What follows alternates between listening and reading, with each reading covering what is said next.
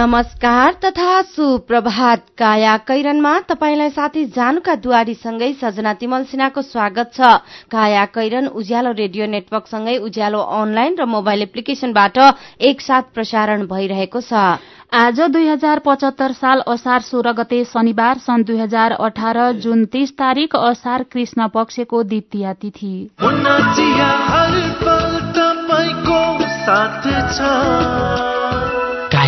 कैरनका साथमा मुना चिया हर उत्सव हर मौसममा मुना चिया काया कैरन शुरू गरौं मुख्य मुख्य खबरका शीर्षकहरूबाट। उत्तरी सीमाबाट तस्करी बढ्दो बहुमूल्य जडीबुटी र आखेटो पहाड़ तिब्बत पुग्ने।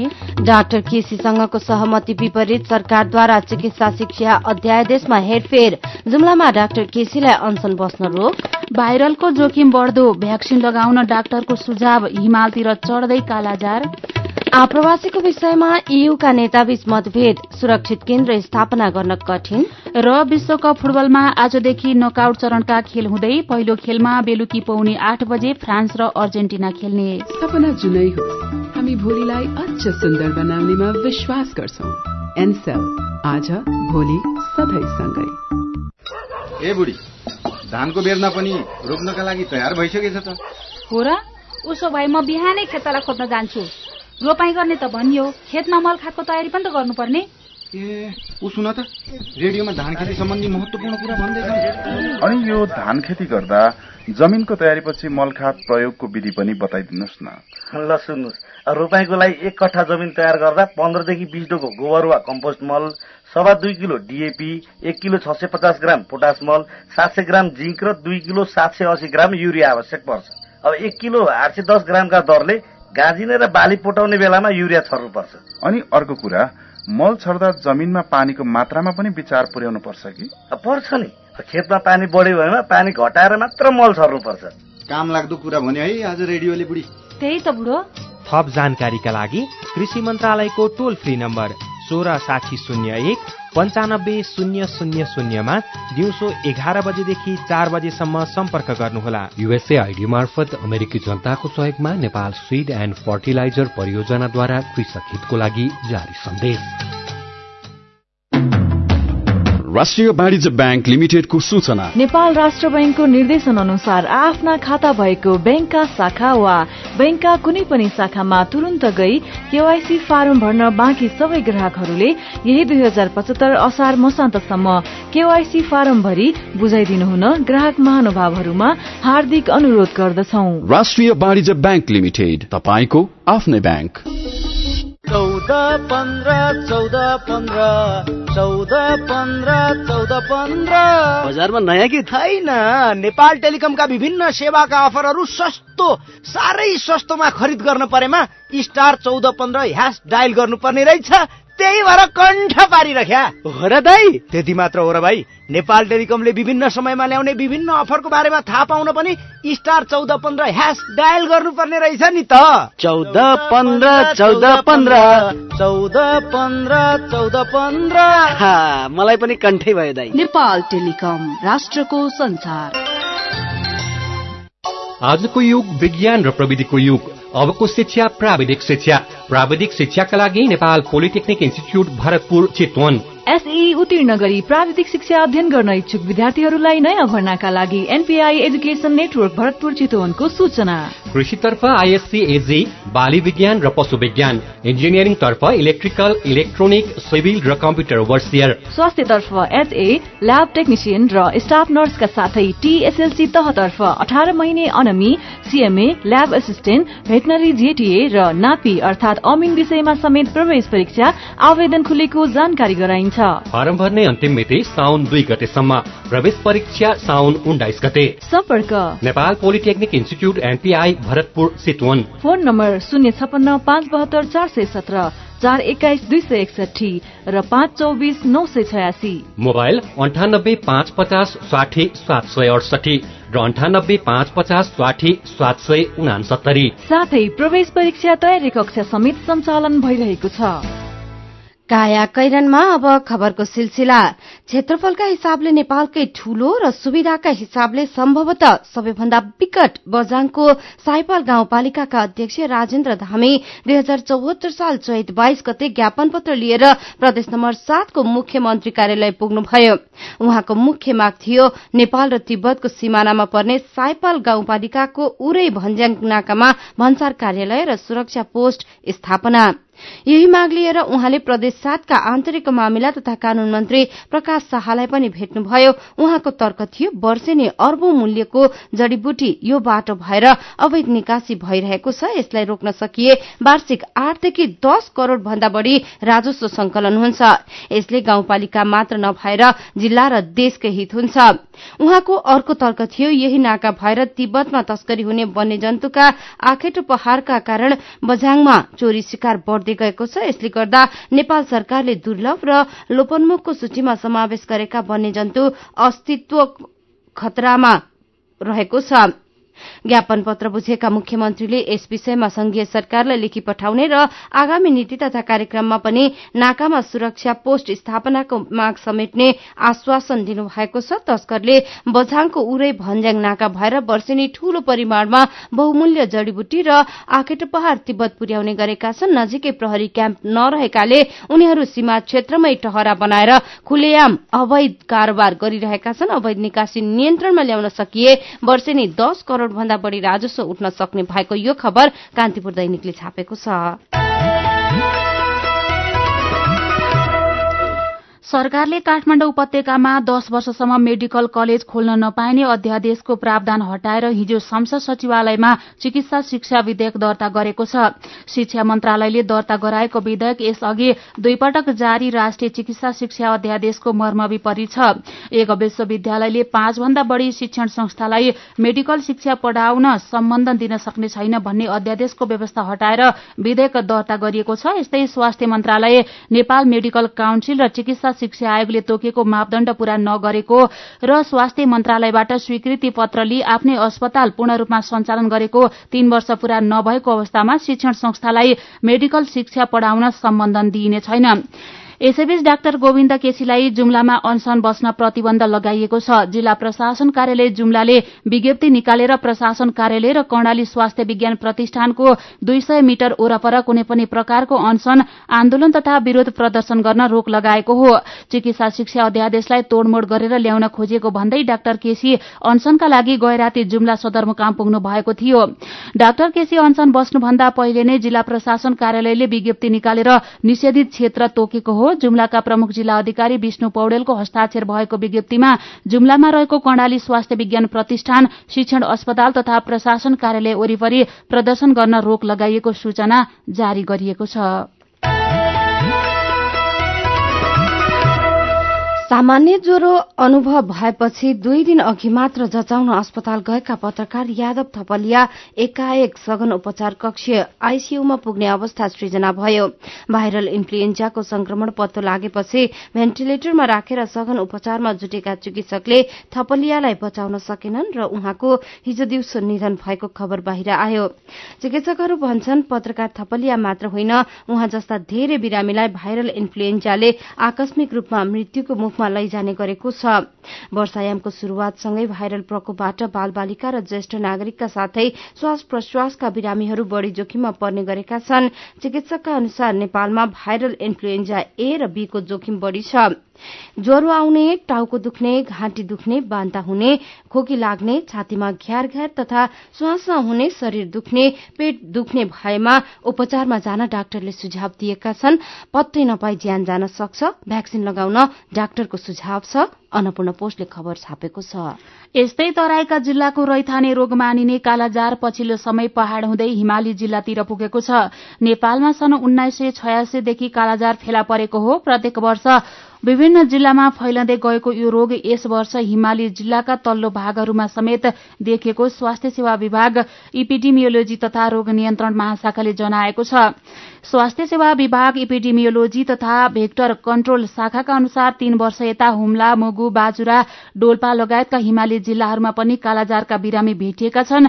ओखलढुङ्गा प्युठान पाल्पा सुर्खेत भोजपुर लगायतका जिल्लामा केही वर्षदेखि कालाजार बढ्दै गएको छ। हिमालतिर चढ्दै कालाजार शीर्षकमा नागरिक दैनिकले खबर छापेको छ। काया कैरनमा रिपोर्टसँगै खबरको सिलसिला बाँकी नै छ। सुन्दै गर्नुहोला। नेपाल बैंक लिमिटेडको अत्यन्त जरुरी सूचना।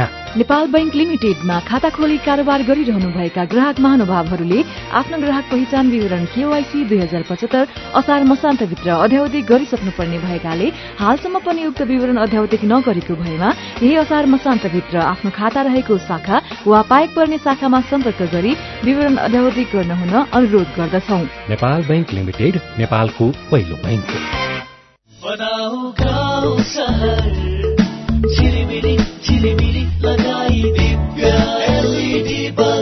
एलइडी बल्ब दुई वर्षको वारेन्टीका साथ चौधवटा साधारण चिम बाल्नुभन्दा एउटा दिव्य एलइडी बल्ब बाल्नुमै बुद्धिमानी दिव्य एलइडी बल्ब उज्यालोमा छ दम खर्च पनि कम दिव्य एलइडी बल्ब विगत केही दशकदेखि शिक्षा क्षेत्रको विकासमा समर्पित यस क्यारेबियन कलेजमा शैक्षिक सत्र दुई हजार पचहत्तरको लागि साइन्स म्यानेजमेन्ट एन्ड ह्युमानिटिजमा कक्षा एघारमा नयाँ भर्ना खुल्यो।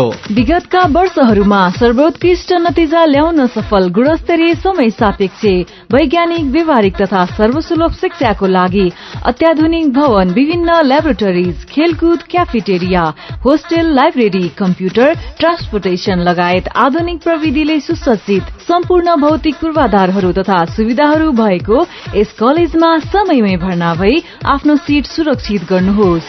सम्पर्क क्यारेबियन कलेज जाउलाखेल मान भवन ललितपुर। फोन नम्बर शून्य एक पचपन्न पचास छ सय छयत्तर पचपन्न सैतिस तिन सय चौध। आजको समाचार सुन्नुभयो जगदीश सर?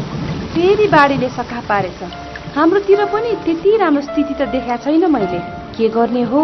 मलाई त अत्यास लागिसक्यो। अत्यास लाग्यो के होला भनेर बस्ने होइन नि जमुना। सबलाई सावधान गराउने ठाउँ ठाउँमा घर घरमा सचेत पार्ने। के को लागि त सर? के को लागि नि? वर्षायाममा। बाढी पहिरो त भइहाल्यो। सँगसँगै आउने हैजा झाडा पखला जस्ता पानीजन्य रोग र महामारीबाट बच्ने उपायहरू सिकाउने सुरक्षित पानी पिउने अनि हात धुने बानी सिकाउने। अनि कसरी त? यस्ता रोगबाट बच्न पानी उमालेर वा पिउस वा क्लोरिन झोल फिल्टर तथा सोडिस जस्ता पानी शुद्धिकरण गर्ने विधि अप्नाएर मात्रै पिउने गर्नु पर्दछ यसबाहेक सधैँ साबुन पानीले हात धुने घर वरिपरि सफा राख्ने अनि सडे गलेका खानेकुराहरू नखाने गर्नुपर्छ बर्खाई होइन सतर्क बनाऊ बाढी पहिरो सँगै आउन सक्ने पानीजन्य महामारीबाट बस्ने उपाय अपनाइ हालौ।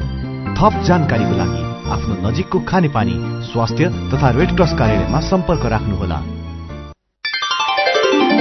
विगत तेह्र वर्षदेखि शिक्षक तालिम मन्टेश्वरी तालिम तथा विद्यालय परामर्श कार्यक्रमहरू सञ्चालन गरेको यस सैटिएफ नेपालमा शिक्षक सेवा आयोगको मावि निमावि र प्राविको सबै विषयको तयारी कक्षाहरू धमाधम सञ्चालन भइरहेको छ।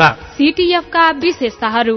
अनुभवी शिक्षाविद तथा विषय विज्ञहरूको समूहबाट पढाइ हुने। हरेक हप्ता मोडल परीक्षा हुने। समूहमा हुनेलाई विशेष छुट तथा होस्टेलको पनि सुविधा। कक्षा सञ्चालन बिहान दिउँसो तथा बेलुका भइरहेको छ। दक्ष र सफल शिक्षक हुन सिटिएफमा आजै सम्पर्क गर्नुहोस्। Yeti plaza opposite PK college Bag Bazar Kathmandu. Phone शून्य एक दुई शून्य शून्य सडचालिस सडचालिस चार छब्बिस छपन्न सैतिस। मोबाइल अन्ठानब्बे पाँच बाह्र त्रिहत्तर छ सय तिस।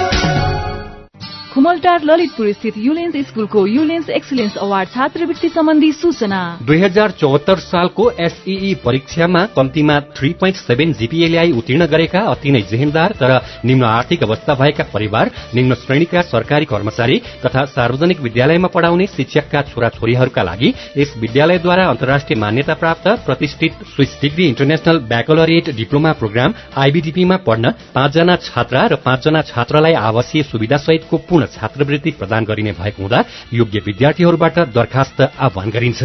आवेदन दिने तरिका युलेन्स स्कुलको वेबसाइट www.ullens.edu.np बाट फारम डाउनलोड गरी विधिपूर्वक भरेर स्क्यान गरी IBDP at dot edu dot एनपीमा इमेल गर्न सक्नुहुन्छ।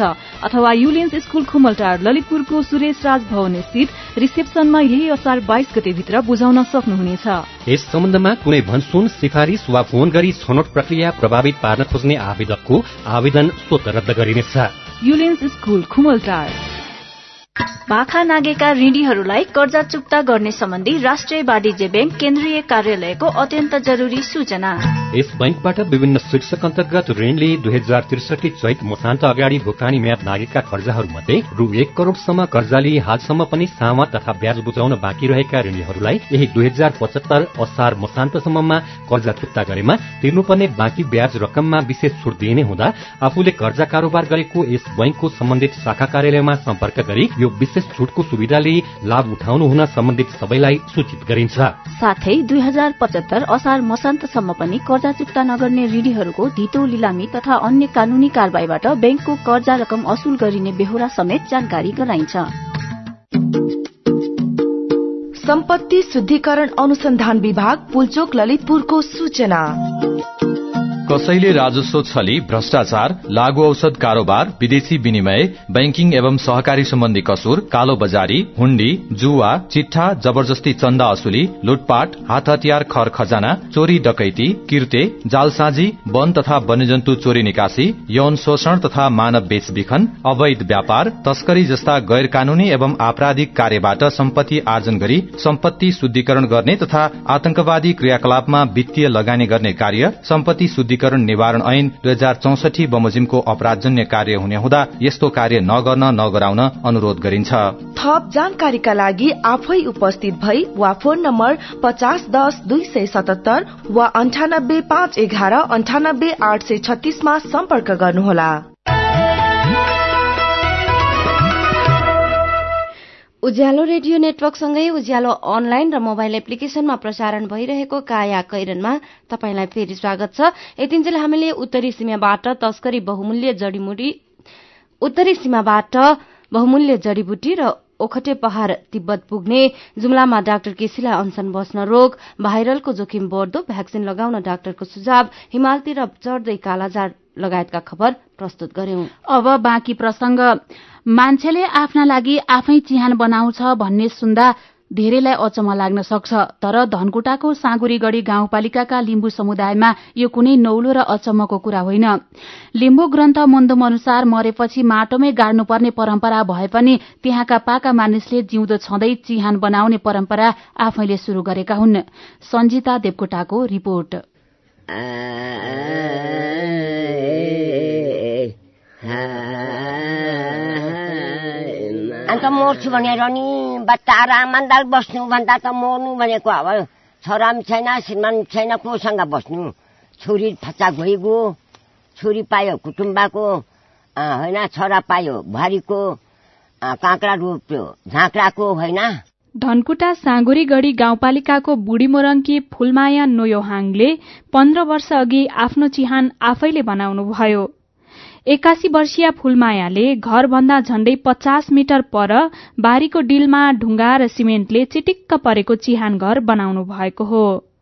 फूलमायालाई आफ्नो चिहान घर अहिले बसिरहेको घर जत्तिकै प्यारो लाग्छ।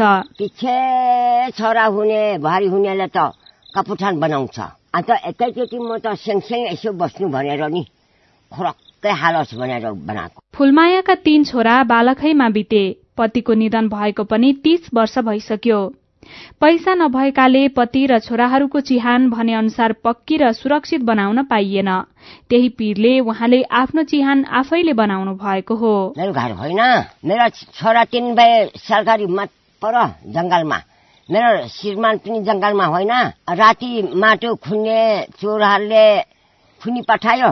टाउको यता त बङ्बल निकाल्यो। त डरले यहाँ गरेको मेरो बारीमा बुढी मोरङमा जिउँदो छँदै चिहान बनाउने फूलमाया एक्लो हुनुहुन्न। गाउँकै बुद्धिमान इमनाङले पनि सात वर्ष अघि नै आफ्नो चिहान आफैले बनाउनु भयो उहाँले पत्नी र आफ्नो चिहान घर एउटै छानो मुनि दुईवटा सब राख्न मिल्ने खालको बनाउनु भएको छ। त्यो हामीले भनेकोमा हुन्छ पनि हुँदैन पनि। मस्यानको कुरा सुनिँदैन फल्नामा लानुपर्छ भन्छ।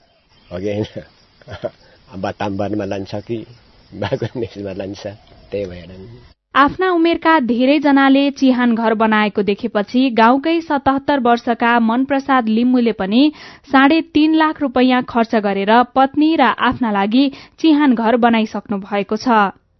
परदेश पुगेका सन्तान आफ्नो मृत्यु हुँदा आउलान नआउलान भन्ठानेर मनप्रसादले आफैले आफ्नो चिहान घर बनाउनु भएको हो। अब छोराले पछि बनाउँछौँ बनाउँदैन के टुङ्गो छैन? अहिले त थाहै हुन्छ पछि त अब टुङ्गो छैन नि। सुकरानी र मनप्रसादका छोरा विदेश बस्न थालेको वर्षौं भइसक्यो। सन्तान टाढा हुँदा आफ्नो मन शान्त पार्न बनाएको चिहान जिउँदो छँदा पनि दुःख सुख बिसाउने चौतारी जस्तै भएको छ। मनप्रसादकी पत्नी सुकरानी। बस्छौँ नि बस्छौँ। अब त्यो कमै खेती त्यहीँ गर्छौँ। यसो न त गर्नु पर्यो एकछिन। हैरानी हुँदाखेरि। यहाँ बुढी मान्छे नसक्दाखेरि त तल खरक्कै पसेर सुतिराखौँ जस्तो लाग्छ। मरिन्छ भन्ने थाहा हुँदा हुँदै पनि धेरैलाई आफ्नो मृत्यु सम्झँदा डर लाग्छ। तर धनकुटा साँगुरीगढी बुढी मोरङका पाका मान्छे आफ्नै चिहान बनाएर मृत्यु पर्खिँदैछन्। छोराछोरी घरमा नभएका बुढाबुढीले आफ्नो चिहान आफै बनाउनुको आफ्नै बाध्यता छ। धनकुटा साँगुरीगढी गाउँपालिका दुईका वडा अध्यक्ष दलबहादुर इमनाङ। त्यो कुनै मुन्धुममा लेखिएको होइन त्यो ग्रन्थमा भएको पनि होइन त्यो अब त्यसै हिसाब किताब हुने विचारले अब त्यो त्यो चलान विकृतिहरू आएको मात्र त्यो मुन्धुममा त्यो छैन। मेरो पनि भन्नु छ। हिजो मनाइएको धान दिवसको विषयमा चिरञ्जीवी ट्विटरमा लेख्नुहुन्छ नेपालमा धान दिवस मनाउने अनि धान चामल जति सबै भारतबाट किन्ने। जबसम्म देश कृषिमा आत्मनिर्भर बन्दैन तबसम्म दिवसको कुनै औचित्य छैन। त्यस्तै जनसंख्या दोब्बर हुँदा धान उत्पादन वृद्धि कछुवा गतिमा भन्ने खबर उज्यालो अनलाइनमा पढेर गड फादरले फेसबुकमा लेख्नु भएको छ जनसंख्या वृद्धि भएको त पक्कै हो। तर दक्षी जनशक्तिलाई विदेश पलायनबाट रोक्ने खेतीयोग्य जमीनलाई प्लटिङ नगर्ने अनि कृषि क्षेत्रलाई आधुनिकरण गर्ने हो भने नेपालमा धान उत्पादनमा कमी हुने छैन। केसाङ शेर्पा उज्यालोको फेसबुक पेजमा लेख्नुहुन्छ प्रधानमन्त्री केपी शर्मा ओलीले देशको ढुकुटी रित्तो भएर वृद्ध भत्ता छ हजार बनाउन नसकेको भनेको सुन्दा म मात्रै होइन सारा नेपाली नै अचम्मित भयो होलान्। सरकारी ढुकुटी रित्तो भए देशकै माननीयहरूको सुविधा र सेवा चाहिँ दश गुणाले किन वृद्धि भयो प्रधानमन्त्रीज्यू? कोरियन भाषा परीक्षाको नतिजा सार्वजनिक भएको प्रसंगमा कुशल पोखरेल लेख्नुहुन्छ। हिजो इपीएस कार्यालयले कामका लागि कोरिया जान परीक्षा दिएकाहरूको नतिजा प्रकाशित गरेको छ। सबैजना उत्साहित बनेका छन् तर भाषा पास गर्दैमा कोरिया जान पाइँदैन। अनि कुर्दा कुर्दै कति कोरिया पुग्छन् भने कतिको समय बर्बाद। यस्तो बेरोजगारको अन्त्य कहिलेसम्म होला? विचारका लागि तपाईँलाई धन्यवाद। मेरो पनि भन्नु छ। मेरो पनि भन्नु छ प्रस्तुत गर्दै हुनुहुन्थ्यो साथीहरू विष्णु विश्वकर्मा र रमा खड्का। तपाईँ अहिले सुन्दै हुनुहुन्छ काया कैरन। हामीसँग खबरको सिलसिलासँगै कार्टुन पनि बाँकी नै छ। सुन्दै गर्नुहोला। नमस्कार है नमस्कार। लौ हेर यो हरिलाई। अस्ति मात्रै यसको पसलमा आग लागि भयो। यसलाई भने केही चिन्तै छैन। के भएको यसलाई? मलाई केही भएको छैन काकी। काकीलाई थाहै रहन्छ। मैले त आफ्नो लघु व्यवसायको लघु बिमा कार्यक्रम मार्फत बिमा पो गरेको छु। नोक्सानी अनुसार बिमाको नियमभित्र रहेर क्षतिपूर्ति पाइहाल्छु नि। के को चिन्ता? लघु बिमा क्षतिपूर्ति? के भन्छ यो? ल काकी सुन्नुहोस्। लघु बिमा भनेको मानिसहरूको दैनिक जीवन तथा जीविकोपार्जनको क्रममा आइपर्ने विभिन्न प्रकारका जोखिमहरूबाट हुने आर्थिक नोक्सानीमा क्षतिपूर्ति दिने कार्यक्रम हो। ए अनि कस्ता जोखिमहरूमा लघु बिमाले सहयोग गर्छ त? लघु बिमा गरेमा विभिन्न कारणले हुने दुर्घटना तथा रोगहरूको उपचार बापत हुने औषधि उपचार खर्च प्राकृतिक प्रकोप आगलागी तथा अन्य कारणले हुने व्यक्तिगत सम्पत्तिको नोक्सानी लघु व्यवसाय सञ्चालनको क्रममा हुने अनिश्चितता तथा नोक्सानी बाली तथा पशुधनमा हुने क्षति बापत क्षतिपूर्ति पाइन्छ। ए ए अनि यस्तो सुविधा कसरी लिन सकिने रहेछ त? क कसले पाउने हुन्? फेरि बिमा गर्दा खर्च पनि त लाग्ला नि। लघु वित्त कार्यक्रममा सहभागी ग्राहकहरूले स्थानीय स्तरमा सञ्चालित लघु वित्त संस्थाहरू मार्फत लघु बिमाको सेवा लिन सक्छन्। यस बिमा कार्यक्रमको बिमा शुल्क न्यून हुने भएकोले थोरै खर्चमा भविष्यमा आउन सक्ने आर्थिक जोखिमको सजिलै व्यवस्थापन गर्न सकिन्छ ओहो ल गजबकै कुरो रहेछ। अब हामी सबैजनाले लघु बिमा कार्यक्रममा सहभागी भई आफ्नो र परिवारको जीवन सुरक्षित पार्नुपर्छ। ए बाबु यो कुरो त सबै गाउँलेहरूलाई भनिदिए है लघु बिमा गरौँ ढुक्क रहौं। युके एड सक्षमको सहकार्यमा नेपाल विमक संघद्वारा जारी सन्देश।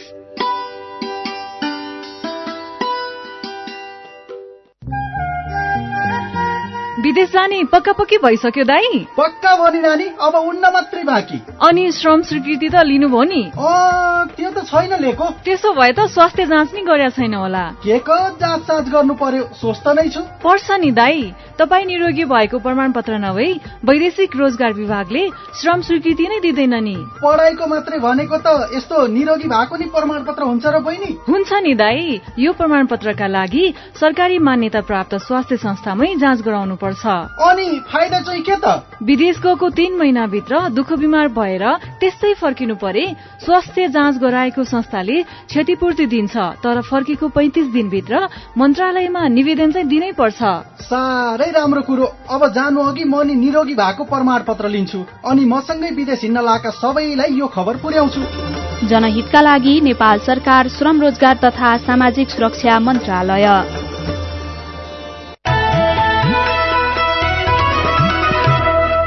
सीधा कुरा प्रश्न विचार काठमाडौँमा नब्बे मेगाहर्ज उज्यालो रेडियो नेटवर्क मार्फत देशभरिका विभिन्न एफएम स्टेशन तथा उज्यालो अनलाइन र मोबाइल एप्लिकेशनमा प्रसारण भइरहेको काया कैरनमा तपाईंलाई फेरि स्वागत छ। अब विदेशको खबर। युरोपेली युनियन यूका नेताहरूबीच आप्रवासीको विषयमा मतभेद देखिएको छ। ब्राजिलको राजधानी ब्रसेल्समा भएको भेलाले आप्रवासीलाई राख्नका लागि सुरक्षित केन्द्र स्थापना गर्ने विषयमा सहमति भए पनि त्यसमा यूका नेताहरूबीच मतभेद देखिएको हो। फ्रान्सले निर्णयको विरोध गर्दै यस्तो केन्द्र बनाउन नहुने बताएको छ। इटालीले यूको भूमिका कतै पनि यस्तो केन्द्र नबन्ने दावी गरेको छ। यूका अध्यक्ष डोनाल्ड टक्सले सुरक्षित केन्द्र स्थापना सम्बन्धी सम्झौता लागू गर्न मुस्किल हुने बताउनु भएको छ। जर्मन चान्सलर एन्जेला मर्कलले भने आप्रवासी समस्या समाधानका लागि एउटा महत्वपूर्ण कदम भएको बताउनुभयो। विश्वकप विशेष दुई हजार अठार। विश्वकप विशेष दुई हजार अठार। रुसमा विश्वकप फुटबल चलिरहेको छ। विश्वभरका दर्शक टेलिभिजनमा खेल हेर्दै मन परेको टीम र खेलाड़ीलाई समर्थन गरेर रमाइलो लिइरहेका छन्। तर कतिपयले विश्वकपलाई जुवा खेल्ने खेलाउने मौकाको रूपमा पनि प्रयोग गरिरहेका छन्। नेपालमा पनि विश्वकपका खेलमाथि दैनिक एक अर्ब भन्दा बढ़ी रूपियाँको बाजी लाग्ने गरेको छ। काठमाण्डु ललितपुर पोखरा धरान वीरगंज विराटनगर जस्ता ठूला शहरमा सट्टेबाजी धन्दा चलिरहेको छ। सट्टेबाजीको सबैभन्दा ठूलो खाल काठमाण्डुमै चलेको प्रहरीले जनाएको छ। यो जुवामा टोले गुण्डा क्यासिनो खेलाड़ीदेखि फुटबलका फ्यान समेत संलग्न छन्। बेलुकी पाँच बजेदेखि सट्टेबाजी धन्दा चल्ने गरेको प्रहरीले जनाएको छ र बिहान आठ बजेसम्म हिसाब क्लियर हुने गरेको छ। डेढ करोड़ सहित तीनजना पक्राउ परेका छन्। नेपालमा दैनिक अर्बको सट्टेबाजी भइरहेको छ। चार तहको बाजी चल्ने गरेको प्रहरीले जनाएको छ। सट्टेबाजी पक्रिन सजिलो नरहेको महानगरीय प्रहरी परिसर काठमाडौँका काठमाण्डुका प्रवक्ता डीएसपी मोहन थापाले बताउनु भएको छ। यस्तै विश्वकप फुटबल प्रतियोगितामा आजदेखि नकआउट चरणका खेल हुँदैछ। नकआउट चरणको पहिलो खेलमा आज बेलुकी पौने आठ बजे फ्रान्स र अर्जेन्टिना खेल्नेछन्। समूह चरणमा संघर्षपूर्ण खेल खेल्दै नकआउट पुगेको अर्जेन्टिना र पछिल्ला पन्ध्र मध्ये एक खेलमा मात्र पराजित भएको फ्रान्स बीचको खेल रोमाञ्चक हुनेछ। दुई बीच एक पूर्व विजेता विश्वकपबाट बाहिरिनेछ। विश्वकप फुटबलमा अर्जेन्टिना फ्रान्स विरूद्ध सधैँ हावी रहँदै आएको छ। विश्वकपमा अर्जेन्टिनाले फ्रान्सलाई दुई पटक पराजित गरेको छ। यसपटक फ्रान्स आफ्नो पुरानो इतिहासलाई अन्त्य गर्न मैदानमा उत्रनेछ। सन् उन्नाइस सय तीस र उन्नाइस सय अठहत्तरमा विश्वकपमा अर्जेन्टिनाले फ्रान्सलाई पाखा लगाएको थियो। त्यस यता दुई टीमबीच विश्वकपमा भेट भएको छैन।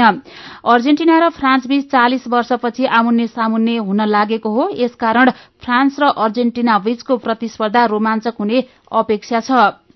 यस्तै आज राति पौने बाह्र बजे युरोकप च्याम्पियन पोर्चुगलले दुई पटकको विजेता उरुगेको सामना गर्दैछ। समूह एकको विजेता बनेको उरुगे तथा क्रिस्टियानो रोनाल्डोको उच्च फर्ममा समूह बीको उपविजेता बनेको पोर्चुगल बीच कड़ा प्रतिस्पर्धा हुने अपेक्षा छ। पोर्चुगल र उरुगे बीच दुई पटक मात्र भेट भएको छ। एक अर्का विरूद्ध प्रतिस्पर्धा नगरेको पनि छयालिस वर्ष भएकाले दुवैका लागि विश्वकपमा स्थान बनाइराख्न पनि जित अपरिहार्य हुनेछ। विश्वकप विशेष दुई हजार अठार। विश्वकप विशेष दुई हजार अठार। समय अभावले खबर संक्षेपमा प्रसारण गर्न सकेनौं। काया कैरनमा अब पालो उखानको। असारको पैँचो असारमै तिरौला। उज्यालो रेडियो नेटवर्कबाट प्रसारण भइरहेको काया कैरन सक्नु अघि मुख्य मुख्य खबर फेरि एकपटक। उत्तरी सीमाबाट तस्करी बढ्दो बहुमूल्य जडीबुटी र आखेटो पहाड़ तिब्बत पुग्ने डाक्टर केसीसँगको सहमति विपरीत सरकारद्वारा चिकित्सा शिक्षा अध्यादेशमा हेरफेर। जुम्लामा डाक्टर केसीलाई अनसन बस्न रोक।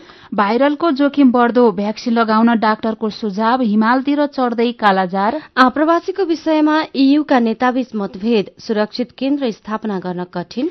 र विश्वकप फुटबलमा आजदेखि नकआउट चरणका खेल हुँदै पहिलो खेलमा बेलुकी पौने आठ बजे फ्रान्स र अर्जेन्टिना खेल्ने।